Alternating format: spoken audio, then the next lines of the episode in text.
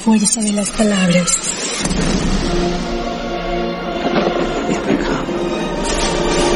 Una sola palabra te puede aterrorizar. Una sola palabra te puede emocionar. Una sola palabra te puede deprimir.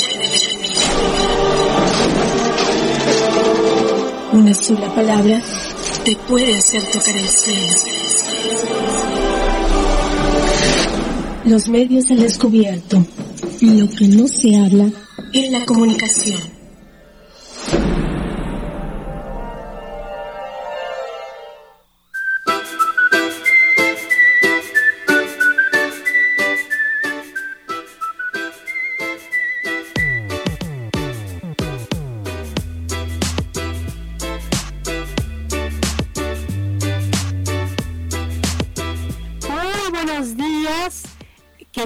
Volverlos a, este, a tener contacto con ustedes en este lunes 31 de mayo del 2021. Y pues bueno, hoy es el Día Mundial de el no fumar, ¿ok? Esta parte de, de no fumar es una acción o un decreto que se da desde la Organización Mundial de la Salud a partir de 1987. Este Día Mundial y que pretende la salud pulmonar eh, fue creado a partir de que se detectó que a nivel mundial mucha gente está fumadora y para este año este día está dedicado al ámbito de los riesgos del fumar relacionados también con el COVID, en donde nos dicen que el COVID puede ser severo para aquellas personas que fuman. En este caso nos dice la Organización Mundial de la Salud que existen 780 millones de personas alrededor del mundo que cada año quieren eh, dejar de fumar. De esos 780 millones, el 30% no cuenta ni con las herramientas ni con los apoyos pertinentes para lograrlo. Y finalmente, de ese 30%, menos del 8% lo logra. Entonces aquí pues sería importante volver a replantearnos qué tan qué tan este importante es fijarnos en esta parte de, de la salud a partir de que si tienes una, una, porque aquí ya se denomina como una parte de la adicción, ¿no? O una preferencia por fumar. Entonces, bueno, les doy la más cordial bienvenida. Le agradezco este, a Jorge que sea el día de hoy, como siempre, mi co-conductor. Hola Jorge, buenos días.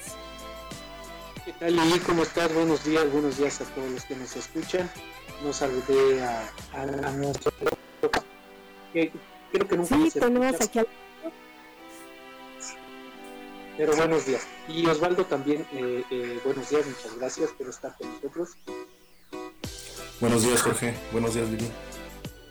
Buenos días. Y como eh, no lo había anunciado, pero el día de hoy tenemos como invitado a Osvaldo, quien ya lo tuvimos en, en el último programa de la temporada anterior que nos habló sobre los datos biométricos. Entonces seguimos en este tema de los datos biométricos. Entonces vamos a hablar como en una segunda parte qué está sucediendo con esta parte de que si hay amparios, de que si son válidos, de que si no son válidos. Ya se volvió una ley. Finalmente aquí podríamos decir que por ámbito constitucional la este, el Instituto de Telecomunicaciones ya lo, ya lo volvió una ley, esta parte de, el padrón, el elaborar el padrón de, de, datos biométricos para la telefonía celular. Pero bueno, les recuerdo quién es Osvaldo. Osvaldo es licenciado en Derecho por la FED Zacatlán y él ha tenido experiencia en trabajar en el Instituto de Transparencia de Acceso a la Información y Protección de Datos. Hola Osvaldo, buenos días, ¿cómo estás? Hola Lili, buen día. Hola Jorge, buen día de nueva cuenta y buen día a todos los que nos estén escuchando. Y bueno, les recuerdo que estamos desde el Centro Universitario en Periodismo y Publicidad, nuestra estación es CUB en línea, y les recuerdo que estamos presentes en nuestras diferentes eh, redes sociales, que es Twitter, Facebook, este, Instagram, YouTube, que es eh, CUB en línea oficial. Y les recuerdo que también tenemos una, una parte que es el, en Spotify, en donde ya tenemos una programación especial, sobre todo la gente teatrera, que ahí tenemos un programa dedicado a aspectos del teatro y también, bueno, ahí también si quieren escucharnos en la repetición, lo pueden hacer, todos los programas de Cuba en línea están ahí para que si ustedes se lo perdieron o quieren volver a escucharlo, tengan acceso y puedan entrar. También les recuerdo que tenemos al aire una convocatoria para todos aquellos alumnos y exalumnos del Centro Universitario en Periodismo y Publicidad. Si quieren ser parte de Cuba en Línea, queremos hacer crecer más estaciones de radio. Entonces, si tienen algún proyecto de radio, que se comuniquen con nosotros, se comuniquen con el profesor Alberto, que se comuniquen en este, nuestra página para que podamos hacer este contacto y podemos enriquecer esta estación de radio con nuevos proyectos, nuevos programas. De igual manera también está abierta la convocatoria para que estén nuevos locutores, nuevas voces que queremos tener aquí de Cuba en línea. Pero pues bueno, este Jorge, ¿qué te parece si nos vamos a nuestra primera canción para regresar y hablar en términos ya qué ha pasado con este padrón de datos biométricos relacionados con los usuarios de telefonía celular. Entonces, Alberto, nos vamos a la primera canción.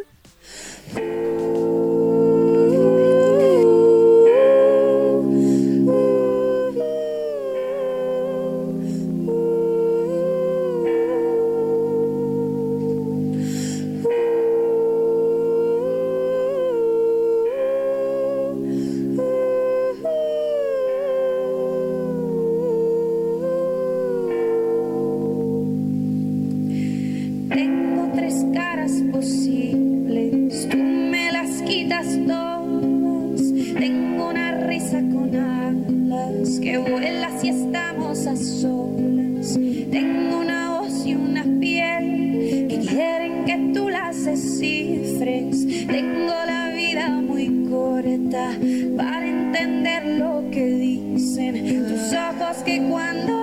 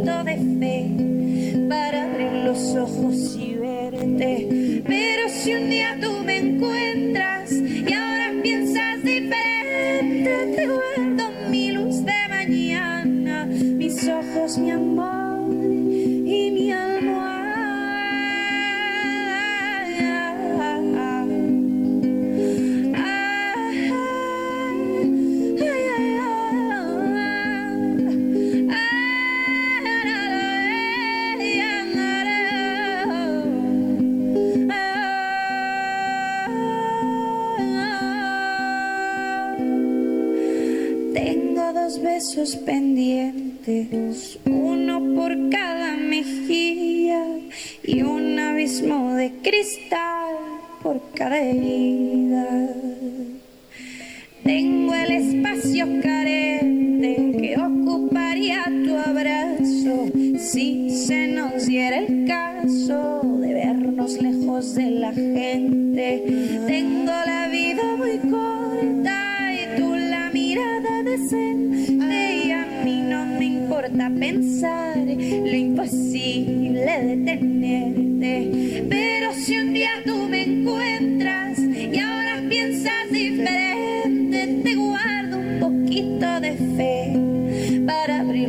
Pendientes, uno por cada mejilla y una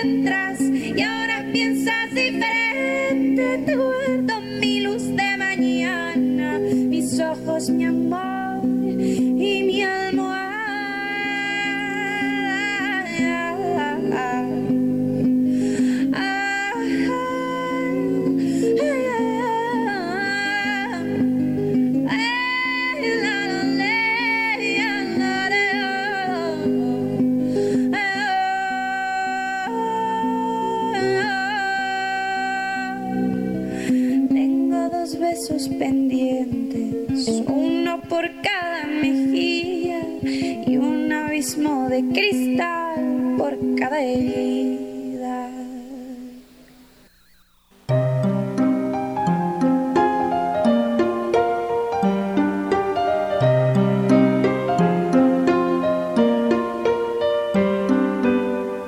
Pues gracias por continuar con nosotros en este su programa Los Medios al Descubierto. Y hace un momento pues les, les presentamos a Osvaldo Martínez, quien nos va a hablar sobre esta parte de los amparos de los datos biométricos para ponernos en contexto. Solamente recordemos algo importante que el padrón de datos biométricos, este, algunos organismos los han declarado inconstitucionales, ¿ok? Porque vulneran la seguridad de todos los usuarios. Esta ley de telecomunicaciones y radiodifusión entró en vigor el 17 de abril de este año y en donde pretende crear este padrón nacional de usuarios de telefonía móvil con la finalidad de inhibir delitos cometidos a través de dispositivos móviles. Y aquí hablemos un poco sobre qué significa este padrón, Osvaldo. Con mucho gusto. Bueno, pues vamos a recapitular lo que platicamos en el programa la vez pasada, manera de resumen. Decíamos que los datos biométricos, derivado ahora de la reforma al artículo 180 de la Ley Federal de Telecomunicaciones y Radiodifusión, para poder tener acceso a una línea de teléfono móvil, tenemos que entregar datos biométricos de, nosotros. Y en su caso, del representante legal de alguna persona moral, conforme a las este, disposiciones administrativas de carácter general que al efecto emita el instituto, ¿no? Y pues es así que a partir de la entrada en vigor de esta reforma, que como bien lo mencionas fue el 17 de abril, se va a formar el Padrón Nacional de Usuarios de Telefonía Móvil, mismo que es una buena intención pero muy mal diseñada. Recordar que los datos biométricos en términos digeribles son las características únicas de cada persona, es decir, que ningún otro individuo tiene como lo son la huella dactilar, reconocimiento facial, geometría de la mano, reconocimiento de firma, de voz, entre otras cosas que ya habíamos visto. También mencionamos que son datos personales sensibles, porque al tener acceso a ellos y hacer mal uso de los mismos, afectaría de manera grave la esfera más íntima del titular de los datos. Y también explicábamos que los usamos con mucha frecuencia en nuestro día a día. Ahora bien, la herramienta con la que contamos para continuar con el servicio de telefonía móvil sin otorgar nuestros datos biométricos es la figura del amparo. Recordemos que un juez otorgó la suspensión provisional a diversos amparos bajo el argumento de que la entrega de los datos personales no constituye una, una condición necesaria para que las instancias respectivas investiguen más o mejor los delitos. No se advierte una relación directa o causal entre la existencia de ese padrón y una mejor investigación y persecución de delitos, que es la finalidad de la creación de este padrón. Aquí lo importante es qué ha pasado desde la última vez que abordamos el tema hasta hoy en día. Y pues bueno, varias personas acudieron a tramitar su amparo por sí mismas o a través de su abogado. Y recordando que esta norma es una norma heteroaplicativa. Eh, este, la norma ah, heteroaplicativa es la que se reclama, por lo que se tienen 30 días hábiles, contando a partir del día después de su aplicación, para meter el amparo, porque muchas de las dudas era cuánto tiempo tenemos para tramitar el amparo. Tenemos 30 días hábiles, después, un día después de que entre en vigor la norma. Entonces, haciendo las cuentas, tenemos hasta hoy para tramitar nuestro, nuestro amparo. Muchos amparos de los que se tramitaron fueron desechados, otros fueron admitidos y a su vez en algunos casos se les concedió la suspensión provisional a efectos de no otorgar los datos biométricos y que esto no sea sinónimo de quedarse sin servicio de telefonía móvil en pocas palabras, para que las cosas se queden en el estado en el que se encuentran, o mejor dicho, se encontraban antes de la reforma. Para entender un poco mejor esto, vamos a precisar que el amparo no es un recurso, el amparo es un juicio. Por eso muchos lo denominan el juicio de amparo. Este juicio está destinado a impugnar los actos de autoridad violatorios de los derechos reconocidos por la Constitución Política de los Estados Unidos Mexicanos. Es decir, es el instrumento principal de defensa con el que contamos los ciudadanos para protegernos de los actos de autoridad cuando estos vulneren o violen nuestros derechos que mencionaba hace unos momentos que están dentro de la Carta Magna. En caso de ser concedida la suspensión provisional, como fue algunos de los casos de las personas que se ampararon, el acto reclamado no es aplicable a la persona amparada mientras que no se celebra la audiencia incidental. En dicha audiencia se sabrá si se concede la suspensión definitiva o se niega la misma. Al negarse la suspensión definitiva, dejará automáticamente sin validez la suspensión provisional si se nos niega la suspensión provisional a ese primer amparo que metimos, va a proceder el recurso de queja y esto lo vamos a encontrar específicamente en el artículo 97, fracción 1, inciso E de la ley de amparo. Y tenemos 48 horas para interponer el recurso. Es decir, yo interpuse el amparo, me fue negada la suspensión provisional, y contaba o cuento con 48 horas para interponer el recurso de queja ¿no? ante esa decisión. Ahora bien, de, de, este llamado Padrón Nacional de Usuarios de Telefonía Móvil, este, el primer tribunal colegiado de circuito en materia administrativa, especializado en competencia económica, radiodifusión y telecomunicación, revocó las suspensiones provisionales contra el padrón de usuarios de telefonía móvil. Es decir, echó para atrás lo que el juez ya nos había concedido en este primer acto que es el amparo. ¿Y bajo qué argumento? No, el, juez nos dice que si bien es cierto que la norma ya entró en vigor, no se advierte que, no se advierte que exista un acto inminente o susceptible de ser suspendido. ¿Qué quiero decir con esto? Que aún no nos para perjuicio, porque aún no nos pide nuestros datos ninguna compañía de telefonía móvil. Es a lo que mencionaba hace rato. Esta norma es heteroaplicativa. Hay que recordar que una norma puede ser heteroaplicativa o autoaplicativa. La heteroaplicativa es cuando a pesar de que ya se expidió, aún no nos perjudica y aún no nos aplica esa, esa norma. La autoaplicativa es cuando comienza a perjudicarte y aplicarte desde el momento de su expedición. Y esta norma del padrón de usuarios, recordemos que el 180 de esa ley nos señala que se nos va a aplicar hasta que estén asentadas todas las, normas administrativas y, y, del instituto. Entonces ahorita solamente está en la ley general, falta que esté en las leyes particulares o en las normas particulares.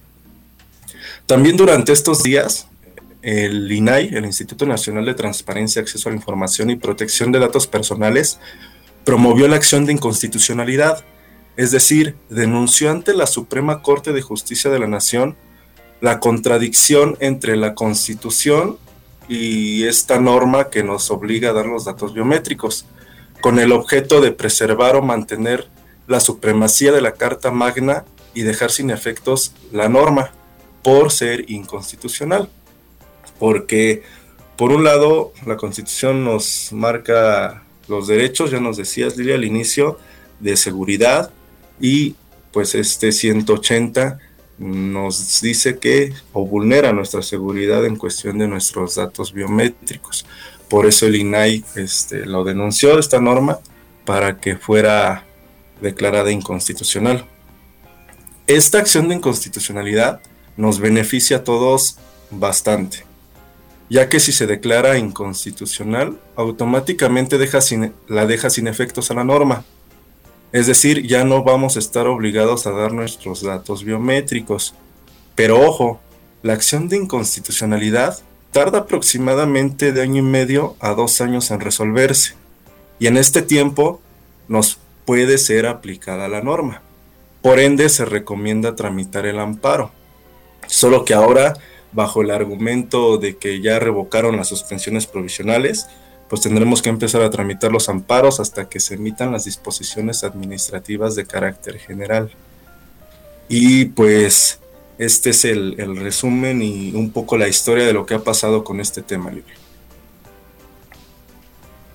Eh, fíjate que yo estaba buscando información y encontré que hay con respecto a esta acción anticonstitucional, lo que sería el, el INAI y lo que sería la red de los derechos digitales, están promoviendo que tú digitalmente puedas hacer este amparo a través de un hashtag que se llama no al padrón que se genera tu demanda de amparo en menos de tres minutos.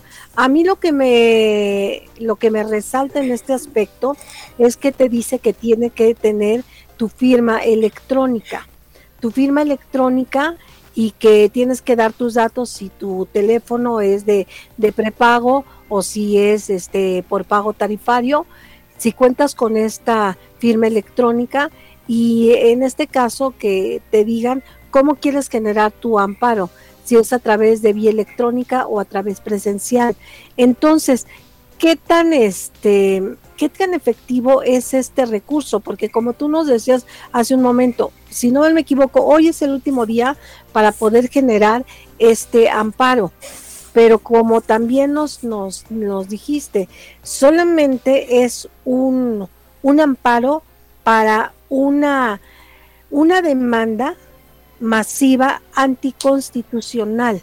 Entonces, ¿qué tanto nos puede servir accesar a esta red y poder este, hacer este amparo anticonstitucional? Ojo, una cosa es la acción de inconstitucionalidad para que la norma sea declarada anticonstitucional y otra es este el amparo como tal. Este, la acción de inconstitucionalidad es de forma genérica, si se declara la norma inconstitucional, a todos nos va a beneficiar. El amparo es por cada titular. El amparo no va a beneficiar a todos, solamente a quien se amparó. Y evidentemente dentro de los requisitos del amparo en el caso en concreto, debes de dar tu identificación, tu contrato para saber ante qué compañía estás y si es de prepago, si es uh, en apagos, etcétera, ¿no? Aquí hay que tener mucho cuidado en algo. El amparo que se está promoviendo desde el 17 de abril a la fecha se refiere y el acto que se reclama es el decreto de la norma, ya que el decreto de la norma como tal causa perjuicio a los derechos. Entonces el acto reclamado es la norma en sí y en consecuencia las autoridades responsables de este amparo que tenemos hasta hoy para tramitar, las autoridades responsables son la Cámara de Diputados, Cámara de Senadores, el presidente constitucional de los Estados Unidos mexicanos, la Secretaría de Gobernación la y la Dirección General del Diario Oficial de la Federación, porque las cámaras fueron las que aprobaron junto con el presidente y la Secretaría de Gobernación fue quien autorizó la publicación a través del Diario Oficial de la Federación. Entonces, ellas son las autoridades responsables y, perdón, el acto reclamado es la norma en sí, entonces, después de hoy, cuando ya, ya estén establecidas las disposiciones administrativas de carácter general y ahora sí la compañía de telefonía te pida tus datos, nosotros vamos a presentar otro amparo, pero va a ser completamente distinto al de hoy.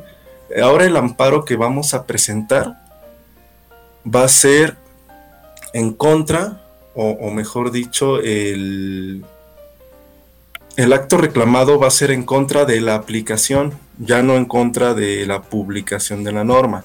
Va a ser en contra de que ya me están aplicando y ya me están obligando a dar mis datos biométricos.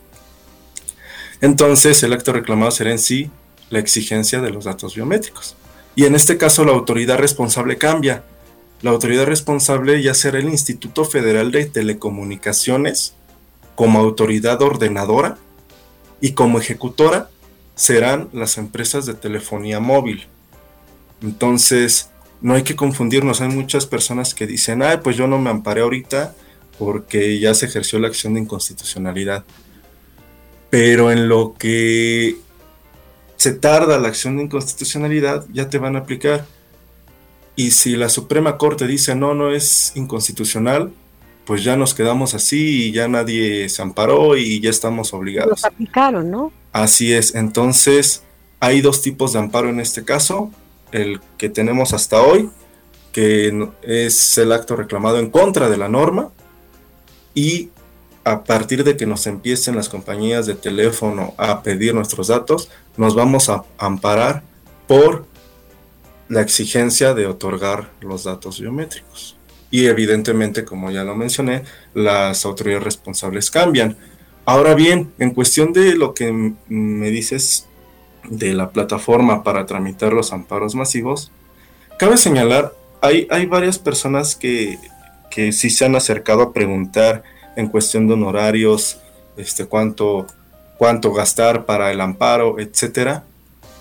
Hay una excelente abogada que se llama Isabel Davara, que incluso tiene su, su firma, que es especializada en datos personales. Isabel Davara, a través de su firma, lanzó una, una propuesta al público de quien se quiera amparar en contra de esta ley de telecomunicaciones a través de su despacho va a ser totalmente gratuito. Entonces, este es un tip para todos los que nos están escuchando y se quieran amparar y, no quieran acudir ante un abogado y quieran estar pues en buenas manos, el despacho de Isabel Lavara es una buena opción porque es una especialista y su despacho lleva puros asuntos en temas de datos personales y lo está haciendo de manera gratuita. Ok, pues mira, ¿qué te parece si nos vamos a nuestra siguiente canción? Para que ahorita Jorge, porque Jorge me decía que tiene muchas dudas en relación a esto, y que empecemos a, a este, a generar también. Y me gustaría, porque me acaban de mandar un mensajito, que mucha gente no entiende qué es esta parte de los datos biométricos. También para que si ahorita que regresemos de la canción, nos recuerdes qué son los datos biométricos. Con mucho gusto, Lili. Nos vamos a nuestra siguiente canción. Gracias.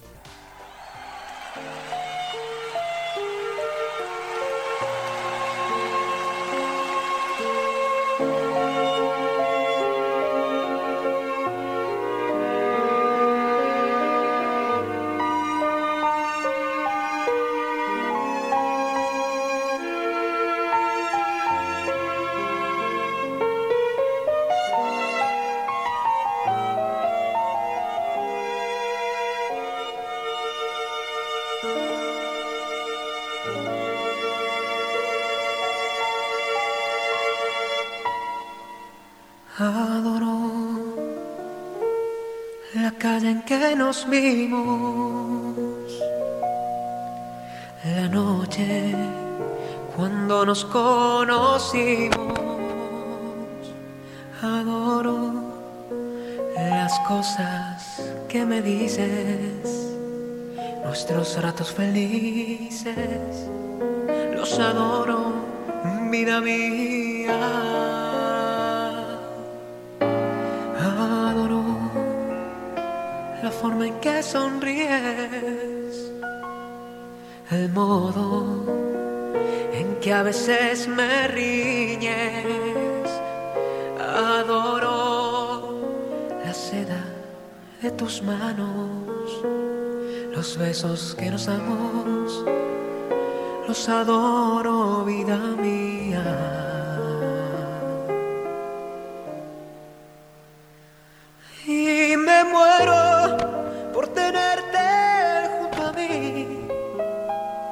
muy cerca de mí, no separarme de ti.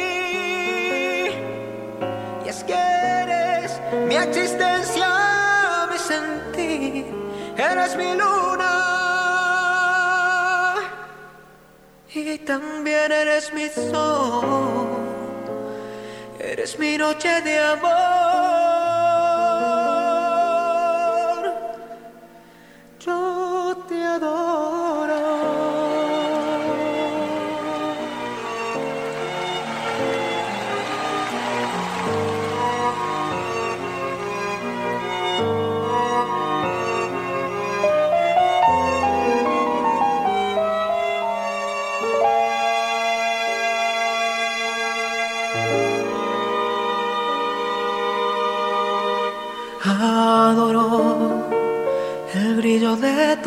Ojos, lo dulce cae en tus labios rojos.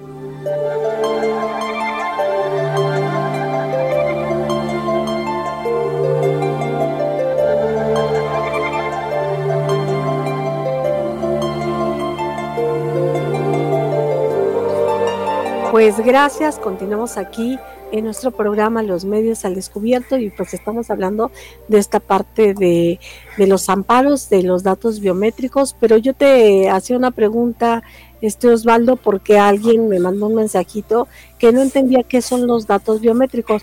¿Nos podías solamente recordar para que ahorita Jorge te, te diga sus dudas? Claro que sí, Lili, con mucho gusto. Los datos biométricos son las propiedades físicas, fisiológicas, de comportamiento o rasgos de personalidad, las cuales son atribuibles a una sola persona y que son medibles. ¿A qué me refiero con esto? Cuando decimos que son propiedades físicas y fisiológicas, nos referimos a la huella dactilar, al reconocimiento facial, al reconocimiento de iris, a la geometría de la mano, a la geometría de retina y al reconocimiento vascular. Cuando menciono el comportamiento o rasgos de personalidad, me refiero al reconocimiento de firma, reconocimiento de escritura y reconocimiento de voz. Los datos biométricos tienen características específicas, las cuales son que son universales, ya que todos, perdón, ya que son datos con los que contamos todas las personas. Son únicos ya que no existen dos datos biométricos con las mismas características. Son permanentes ya que se mantienen en la mayoría de los casos a lo largo del tiempo en cada persona. ¿Por qué digo a lo largo de los casos? Porque hay adultos mayores que por su trabajo pues ya se les borró su huella dactilar, ¿no?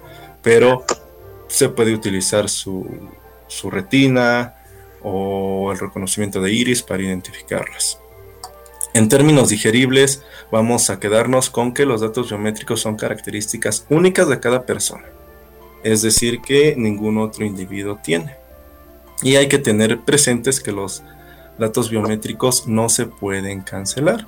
No es como un número telefónico que lo vamos a cambiar cuando queramos.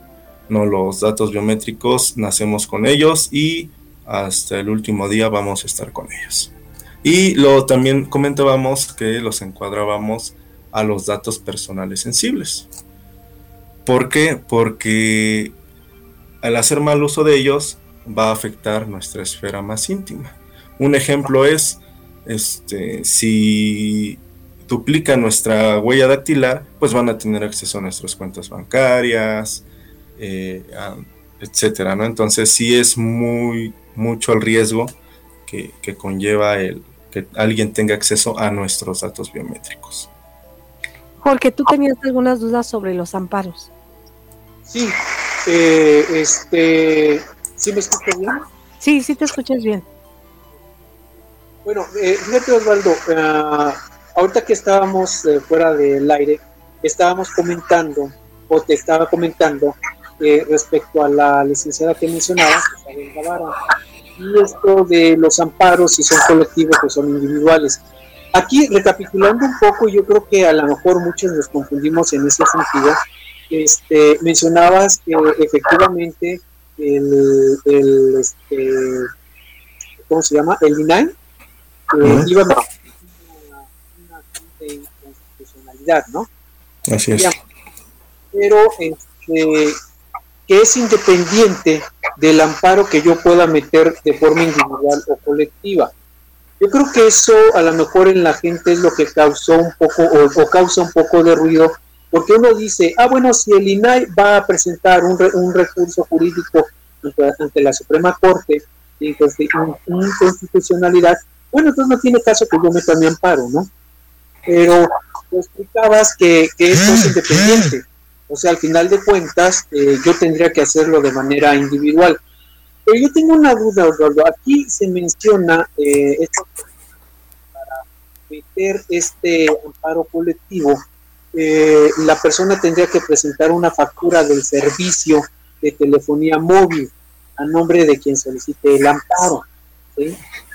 A ver, ¿qué pasa, por ejemplo, en mi caso? Porque es lo que yo no entiendo. yo no tengo un, este, pues una factura, porque yo estoy con Telcel, pero yo estoy a partir de un plan de, amigo, ¿sí? Y bueno, yo meto recargas a mi teléfono cada dos o tres veces al año, o sea, eh, aquí no, no entiendo de alguna manera, o sea, ¿cómo, cómo, cómo, cómo estaría, cómo estaría mi casa? Ah, en cuestiones de los servicios de eh, prepago, eh, basta con que presentes tu ticket de la recarga. Lo que queremos validar es que efectivamente el número de celular está vinculado contigo. tú debes de decir, yo soy Juanito Pérez, mi número es este, y para comprobar, aquí está la recarga que hice hace dos, tres días en X lado. Con eso, para las personas que no tienen el contrato. Ok, entonces sería de esa manera, sí, porque ahí tenía este la duda.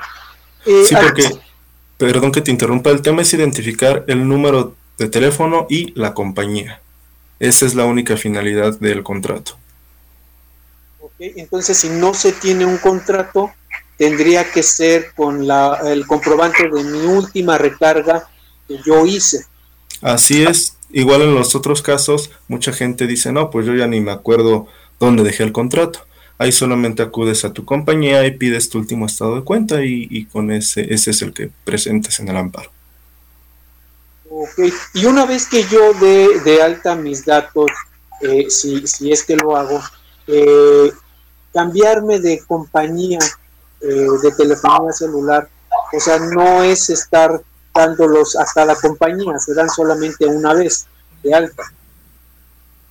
Así es. Bueno, a lo que entiendo tu pregunta es, si yo doy de mis datos biométricos, ¿los tengo que volver a dar cuando me cambie de compañía? Sí, la respuesta es sí, porque eh, ahorita nos van a obligar ya cuando cambiemos de compañía, vamos a tener que cambiar también de número telefónico porque ese número telefónico te va a vincular a tus datos biométricos y a esa compañía. Y vamos a recordar que dentro de la ley de telecomunicaciones nos menciona que las compañías son las responsables en cubrir los costos de implementación, mantenimiento y operación. Entonces, cuando nosotros queramos cambiar de, de, compañía, tenemos que acudir a la actual, a darnos de baja y a dar de baja el número y acudir a la siguiente compañía a volver a dar de alta y volvemos a dar nuestros datos biométricos. Y algo de lo que platicábamos la vez pasada, cuando dé de baja mi número con mi actual compañía, la compañía todavía va, a mantener los datos biométricos seis meses activo.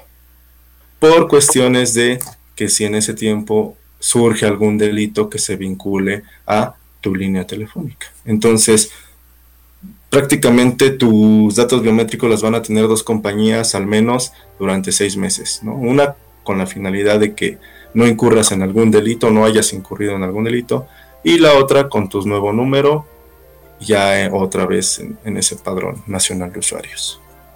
Entonces se acabó esta facilidad de poder cambiarme de, compañía de telefonía celular y llevarme mi número, que era Así lo que es. Así es, y, igual también este, cuando suframos algún robo o algún extravío, va a ser lo mismo, vamos a tener que acudir a dar de baja y tramitar un nuevo número, porque pues no sabemos si esa línea ahora la usen para extorsionar o para incurrir en cualquier otro delito. Y si nosotros estamos necios en tener ese mismo número, si llegase a haber algún delito, pues nos van a inculpar a nosotros.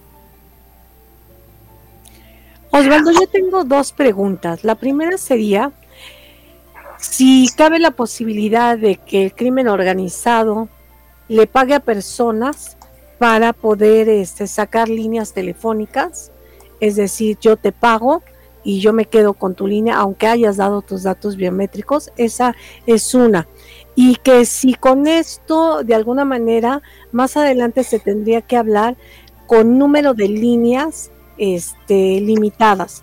Es decir, hay personas que tienen eh, dos o tres líneas y de hecho las ocupan, ¿ok? Entonces hay compañías que contratan un número y ahorita ilimitado de líneas. Si con esto cabe esta posibilidad de que nos limiten el número de líneas contratadas y la posibilidad de que el crimen organizado le pague a personas para obtener líneas. Ok, voy a responder primero a tu segunda pregunta. Ojo, igual los amparos es por titular y los datos biométricos se dan por titular y cada titular puede tener más de una línea. Entonces no hay problema, nosotros podemos contratar 20 líneas con la misma compañía y solamente vamos a proporcionar una sola vez nuestros datos biométricos. Y nuestros datos biométricos van a estar registrados y vinculados con esas 20 líneas. Entonces es por titular, no por línea telefónica. Entonces no nos van a limitar en ese sentido. En cuestión del crimen organizado, creo que pues hoy en día se hace y no es que paguen, simplemente este, con los llamados prestanombres o consiguen algún es, alguna identificación falsa o un comprobante de domicilio falso, porque hoy en día no creo yo, o no sé ustedes, que el extorsionador, secuestrador, narcotraficante, este, compre un celular o contrate con su identificación y comprobante de domicilio real. Entonces, creo que ese sentido vamos a seguir sufriendo este o no este padrón, porque el crimen organizado pues se las ingenia, ¿no? Entonces, también hay que ser realistas en el sentido de que existen los mercados negros, de que existen hackers, entonces por todos lados corremos el riesgo. Si ya se filtró el padrón electoral, que no se filtre este padrón nacional de usuarios de telefonía móvil.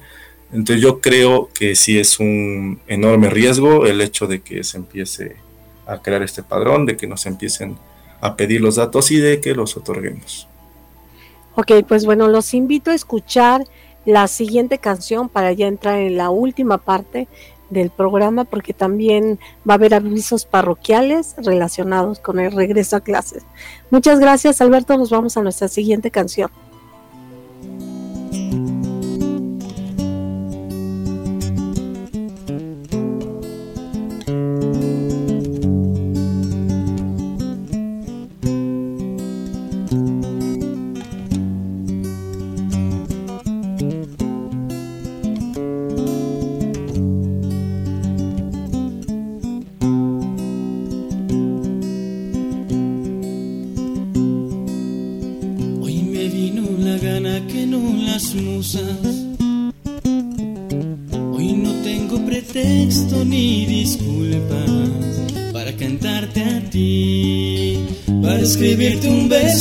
Descolgarte desde aquí hasta las ganas de la mañana ya por venir.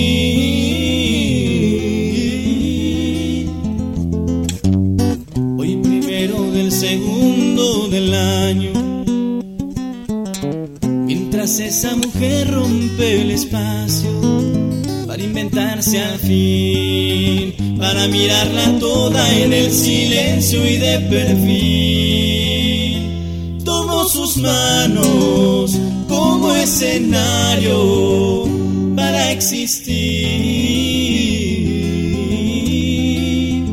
Y es que no importa que digan que está trillado hablar de amor que maldiga si no han probado la noche en sus brazos de sol. Y es que no importa que digan que está trillado.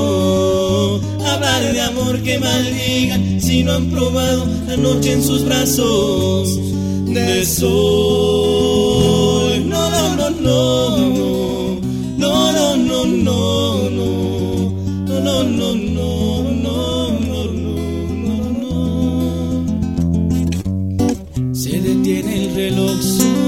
nosotros es que resbalan por sus hombros y se cuelan la luz que se enreda en tu pelo, pero la liberas tú. Oro y diamante, por un instante, te tomo azul. Y es que no importa que digan que está trillado. Hablaré de amor que maldigan si no han probado la noche en sus brazos de sol. Es que no importa que digan que está trillado. Hablaré de amor que maldigan si no han probado la noche en sus brazos de sol. No, no, no. No, no, no, no. No, no, no, no,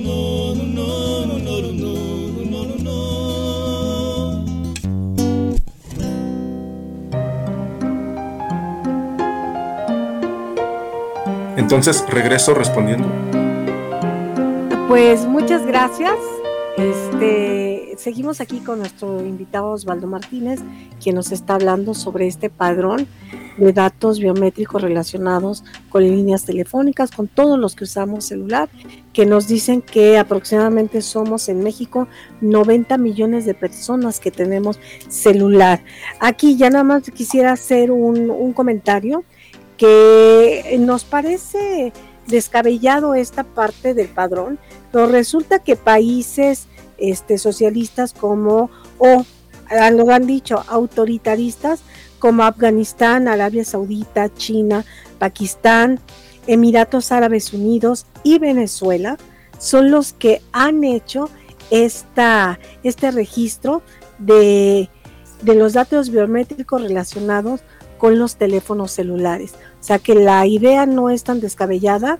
Y bueno, me llama la atención esta parte que está Venezuela, que es uno de estos países que ya tienen este, este tipo de, de decreto y sabemos que nuestra cuarta T muchas veces le copia a Venezuela.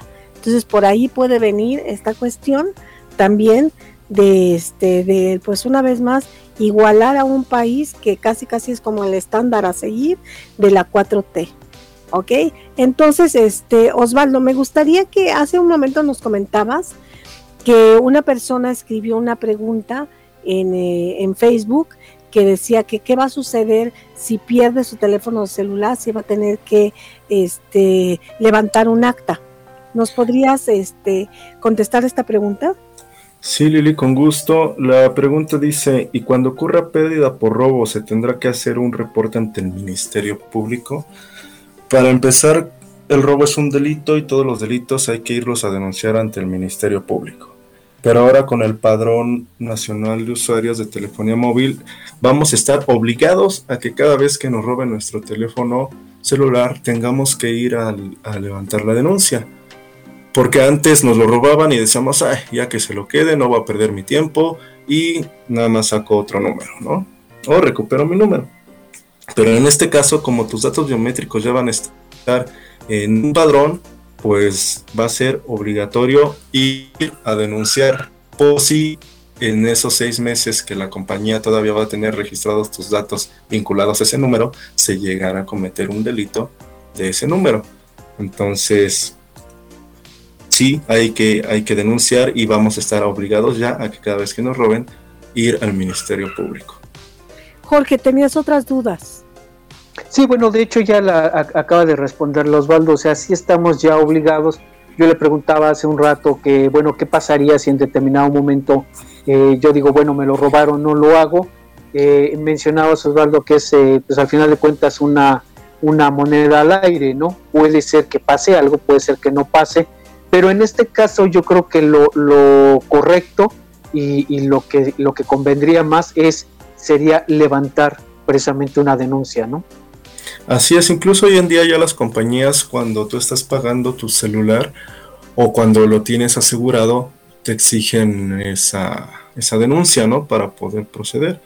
Entonces, si no denuncias, la compañía de teléfono móvil va a dar por hecho que esa línea sigue siendo tuya. Y aunque tú vayas y contrates otra línea, pues tus datos biométricos ya van a estar vinculados a dos líneas, ¿no? Aunque tú solamente uses esa.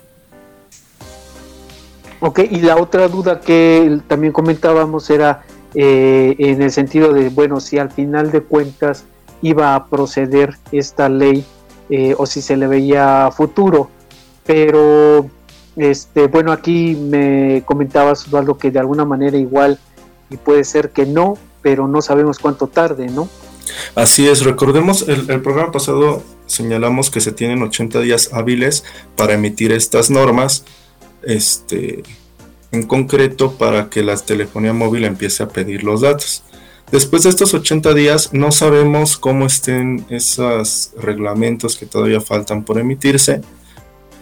No sabemos cómo las compañías de telefonía nos van a empezar a pedir nuestros datos. A lo mejor en un mes más ya salen las normas que van a regular esto, pero a lo mejor las compañías el formar el padrón les va a llevar año y medio o dos años, ¿no? Y recordar que la acción de inconstitucionalidad de año y medio a dos años se va a resolver. Entonces, en el mejor de los casos, en, dentro de año y medio dos años nos van a empezar a pedir nuestros datos biométricos. Y a lo mejor en ese tiempo se nos anticipa la acción de inconstitucionalidad y nos dicen, esta norma queda sin efectos, no se va a hacer ningún padrón por ser inconstitucional. O puede que esas normas obliguen a las compañías en un plazo de un mes o dos meses formar y echar a andar ese padrón y vamos a estar obligados en todo ese tiempo en lo que se resuelve la acción de inconstitucionalidad a dar nuestros datos biométricos. Entonces, si es una moneda al aire, no vamos a tener este, certeza hasta que no emitan esas normas y, y sepamos bien cuánto tiempo tienen las compañías y pues esperemos también que la acción de inconstitucionalidad promovida ante la Suprema Corte de Justicia de la Nación se resuelva lo, lo antes posible. Mientras yo que recomiendo sí ampararse, este, pues para no, no dar nuestros datos biométricos, porque también comentábamos la sesión pasada que México se encuentra en el octavo mundial de robo de identidad. Y esto sin tener un padrón nacional de usuarios. Ahora imagínense teniendo un padrón nacional de usuarios. Y también ahorita se me viene a la mente, Lili, en cuestión de tu pregunta que me hiciste hace algunos momentos del crimen organizado. Bueno, y también pensando yo como parte del crimen organizado, ¿no? Puedes, porque dicen que, que, que debes de pensar como ellos, ¿no? Para saber más o menos por, por dónde van. Lo más seguro es que también en vez de pagar al mercado negro o pagar a, a un prestanombres, simplemente salen del país, contratan su equipo de telefonía móvil con un país que no tengan que dar sus datos biométricos y regresan y delinquen aquí en México, porque pues nosotros podemos usar también nuestras líneas contratadas aquí en México en cualquier otro país que tenga o no este padrón nacional de usuarios. Ok, pues muchísimas gracias, okay. por esta entrevista. Ya estamos casi a punto de terminar el programa, pero pues le cedo la palabra a Jorge porque nos tiene que dar unos avisos. Adelante, Jorge.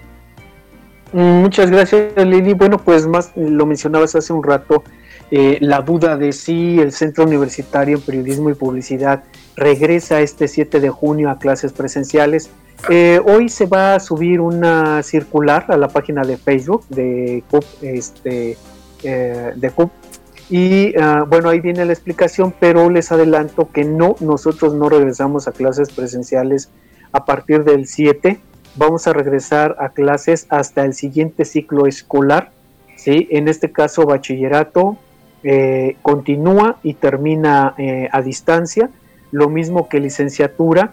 En licenciatura solamente eh, se va a contemplar que los alumnos vayan en la semana del 9, 10, 11, 12, del 9 al 13 de agosto a presentar exámenes finales, para lo cual, bueno, pues se emitirá un calendario oportunamente para que no se presenten todos los alumnos a la misma hora. Entonces, bueno, este, en conclusión, no, regresamos a partir de este 7 de junio. A partir del 14 solamente vamos a regresar las áreas administrativas, ¿sí? Este, y vamos a estar atendiendo en los teléfonos eh, que salen, que se aparecen en la circular, eh, solamente con cita. Entonces a todos nuestros alumnos o exalumnos si eh, tomen en cuenta esto, no se les va a atender si ellos se presentan directamente a la institución, va a tener que ser a través de cita, ¿sí? Eh, con un servidor en el caso de nivel medio superior y con el profesor Pablo Camperos Correa en el caso del nivel este, medio, ¿sí? Eh, medio superior, perdón, y en el caso mío superior. Entonces sí, nada más reitero A partir del 14 de junio nosotros ya estaremos en la institución y solamente vamos a atender con cita. Entonces, les pido que, bueno, pues pongan atención a la circular que eh, pues ya en unos momentos se va a subir a la página de Facebook y ahí vienen todas las indicaciones y todas las dudas a resolver. Pero no, no regresamos el 7. Este, de hecho, creo que eh, yo estoy seguro que un buen número de escuelas tampoco van a regresar el 7 de junio. Eh, se van a esperar ya hasta el siguiente ciclo escolar eh, que inicia en agosto o inicia en septiembre. Pues muchas gracias, Jorge. Muchas gracias, Osvaldo. Este, pues bueno, yo creo que este tema sigue dando de qué hablar, aunque tenemos pues distractores importantes, y sí le digo de alguna manera distractores porque nos estamos distrayendo en esta cuestión del regreso a clase, nos estamos distrayendo en esta cuestión de las elecciones y estamos dejando de lado o estamos soslayando esta parte de los datos biométricos. Entonces tu recomendación, Osvaldo, es que sí, este, tramitemos el amparo, ¿ok? Entonces, este, ¿nos podrías dar algún teléfono para que si alguien necesita una asesoría se pueda comunicar contigo? ¿O cómo te podemos contactar? Con mucho gusto. Mi teléfono de celular es 55 11 32 45 02. Mi nombre es Osvaldo Martínez y sí, este, yo recomiendo ampararse si ya es muy apresurado el hecho de ir hoy a, ampararse, pues hagámoslo después de que se emitan las normas, las normas que, faltan, regulatorias, y pues vamos a, ampararnos ahora bajo el criterio de que el acto reclamado va a ser el hecho de que me están exigiendo otorgar mis datos biométricos y como autoridad responsable señalar al Instituto Federal de Comunicaciones como ordenadora y como ejecutora a las empresas de telefonía móvil. Ok, pues muchas gracias. Muchas gracias, Jorge. No, gracias, gracias Leli, gracias Osvaldo. Muchas gracias, profesor Alberto. Y bueno, nos despedimos el día de hoy para que este, puedan escuchar la siguiente canción, que tengan una excelente semana y veamos cómo se va dando esta cuestión del regreso a clases y lo que emitan otras, otras escuelas. Que tengan una excelente semana, que tengan un excelente día y nos escuchamos la próxima semana. Gracias.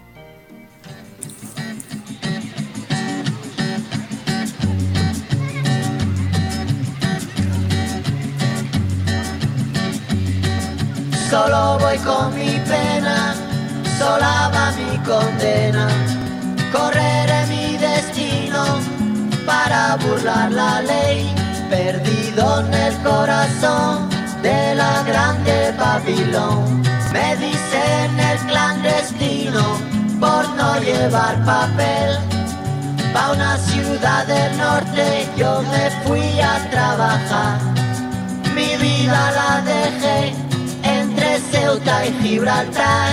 Soy una raya en el mar, fantasma en la ciudad. Mi vida va prohibida, dice la autoridad. Los medios al descubierto. Es un espacio donde confluyen todas las voces de la cultura, la publicidad, el periodismo, el arte y la comunicación. Escúchanos todos los lunes a las 10.30 de la mañana a través del Centro Universitario en Periodismo y Publicidad CUP en línea